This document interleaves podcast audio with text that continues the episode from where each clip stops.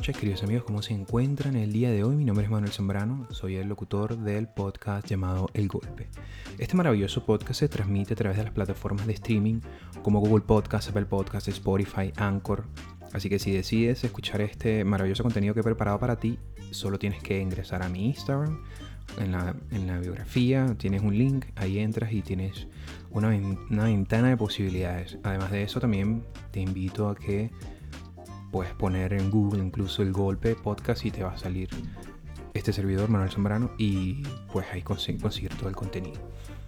Así que empezamos.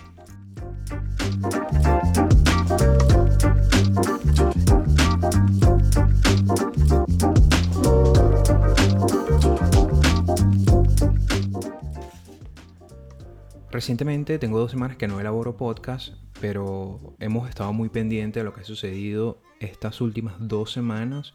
Creo que lo que más me llama la atención eh, son las elecciones en Perú, esta segunda vuelta donde Pedro Castillo mantiene una ventaja sobre Keiko Fujimori. Pues eh, ella ha alegado que ha habido fraude, un fraude sistemático.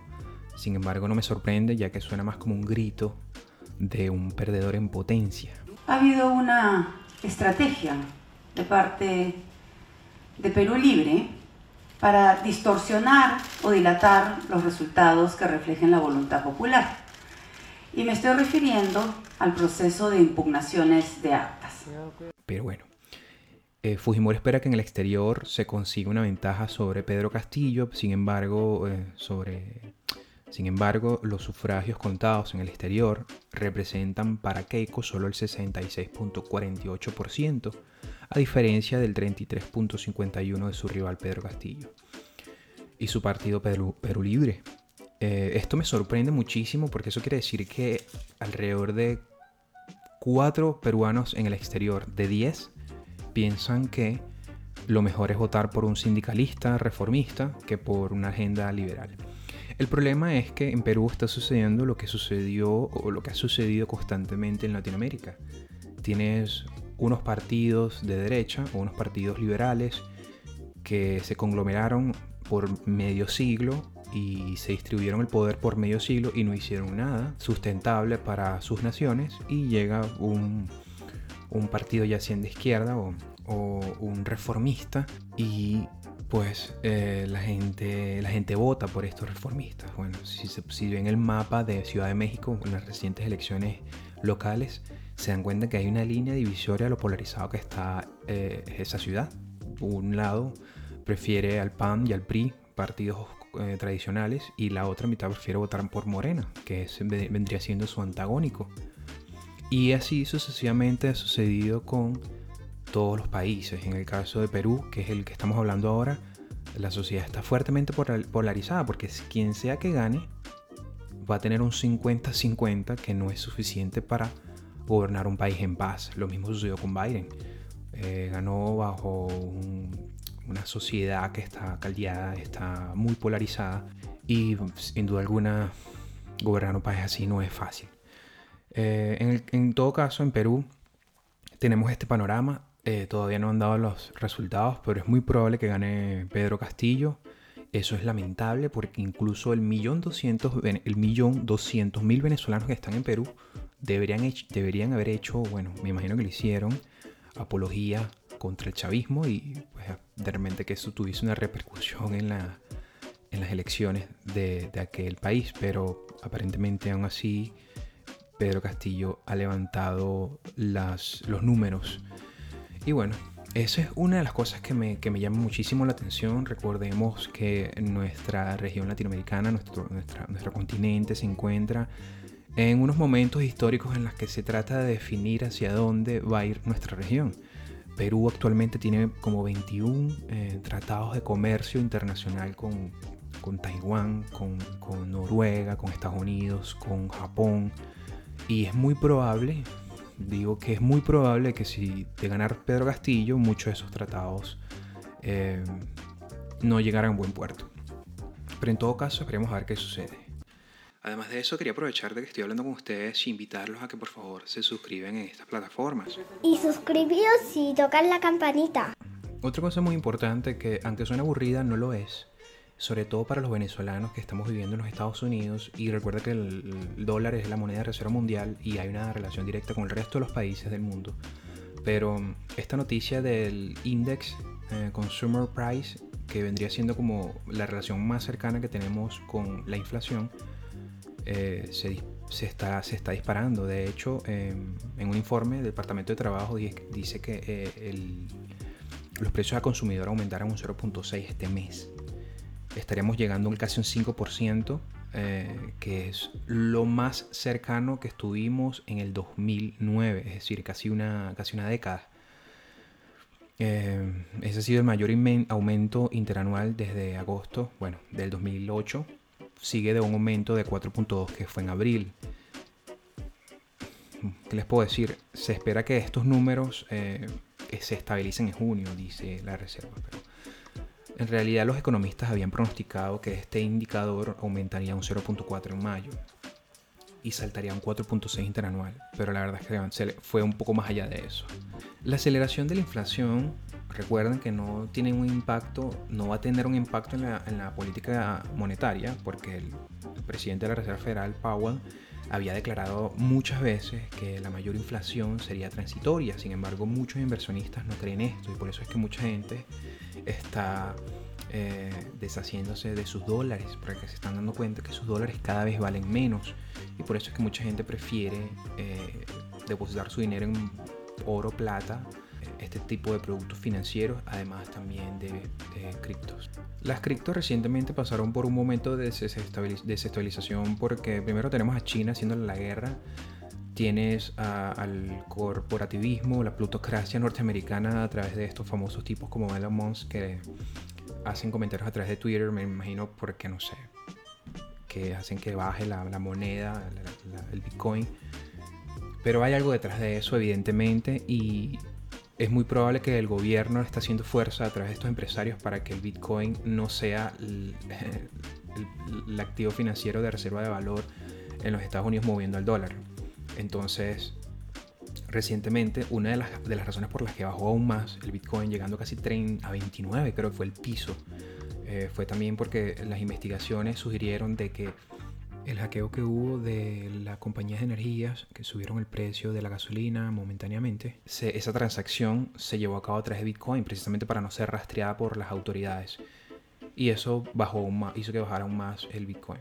Si usted es un holder, está manteniendo posiciones a largo plazo con su cripto, cuando baje eh, lo que tiene que hacer es comprar más. Yo no, lamentablemente no tuve dinero para ese momento, pero fue un buen momento para comprar porque llegó a 30. Recordemos que el, tope, el, tope del Bitcoin hace un par de meses, no muy lejano, fue de 60, que fue donde se terminó, que fue cuando terminó de reventar y empezó a bajar nuevamente. Se está estabilizando. Si usted tiene dinero, le recomiendo que compre Bitcoin. O si no, más allá de eso, algunos minerales como plata o oro. Eh, o también pudiese si quiere congelar un poco su dinero por, este tema inflacionario y por esta política monetaria, también les recomiendo que eh, compre acciones de compañías clave de, madera, de cobre, em, de litio, que son compañías que van a estar estabilizadas con esta crisis que viene, que no es como que no es un secreto, ya se sabe que viene y con esta poderosa inyección monetaria de verdad que está llevando a Estados Unidos a ser no una futura Venezuela, por supuesto, pero eh, los venezolanos son muy sensibles a este tipo de cosas porque los venezolanos pasaron por esto ya una vez. Entonces hay que ser muy perspicaces y tener, hacerle un seguimiento muy de cerca a los fenómenos económicos de, esta maravillosa patria. Así que esas son mis humildes recomendaciones. Em, bueno, sin ir muy lejos, también sucedió con JBS, que es la eh, multinacional de carne que pagó también recientemente 11 millones de dólares a hackers y fueron pagados a través de Bitcoin. Eso tampoco ayuda, por supuesto. Estas noticias no ayudan a la moneda y a los pequeños inversionistas que tienen sus ahorros en, esa, en ese activo. Pero de hecho, eh, si vemos que una de las noticias que, en las que hace referencia Infobae es el encuentro que va a tener Biden con con autoridades en Rusia para hablar sobre ransomware, que tuvimos un capítulo anterior, hablamos sobre eso. Pero no me quiero ir sin primero terminar de hablar sobre el impuesto mínimo global y cómo afectará esto a América Latina. ¿Por qué digo esto?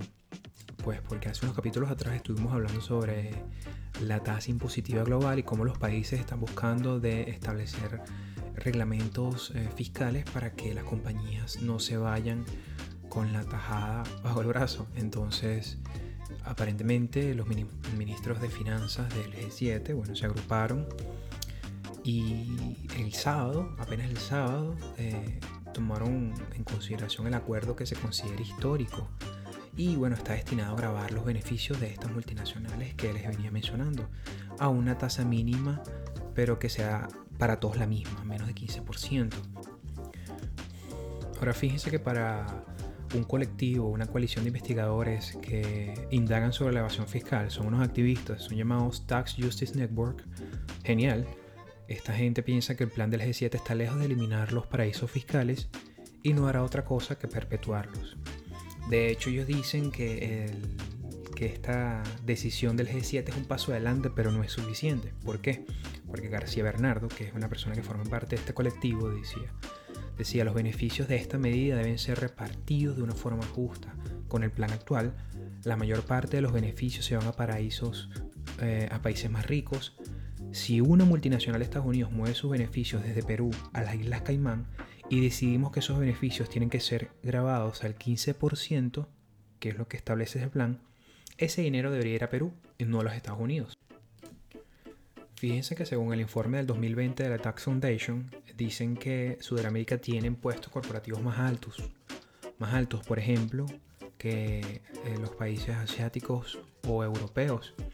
Las empresas en la región suramericana tributan de media en torno al 27.54% frente, por ejemplo, al 19.99% de Europa o al 26% de la región de América del Norte. De hecho, Perú graba el beneficio de las empresas a un 29.5% y Bolivia, Chile, Ecuador, Guatemala, Honduras y Panamá en un, en un alrededor de 25%.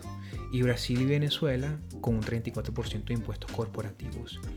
Entonces, históricamente los países que siempre han enfrentado el doble dilema de traer empresas rebajando sus impuestos o dejar el porcentaje invariable y arriesgarse a las deslocalizaciones. Bajo este parámetro, pues, bajo este paradigma fiscal, probablemente sea mucho mejor que este impuesto mínimo global eh, beneficie pues, a Latinoamérica. Latinoamérica tiene impuestos más altos para las compañías. Entonces podemos asumir de que la reducción beneficiaría a la región.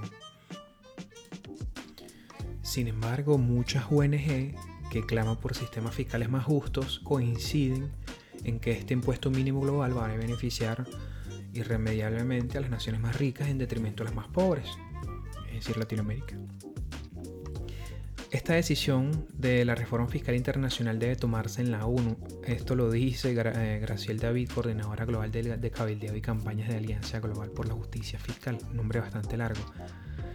Eh, pero déjeme decirle que esto es lo que los nacionalistas detestan, que entidades supranacionales terminen tomando las decisiones por nosotros. Y así es como se dirige el mundo en estos momentos.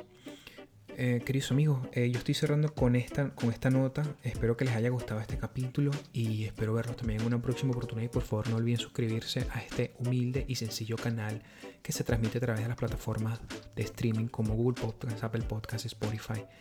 Y voy a empezar a colocar estos audios en YouTube para ver si la gente tiene mayor receptividad. Así que muchas gracias y les despide su servidor Manuel Zambrano. Hasta luego.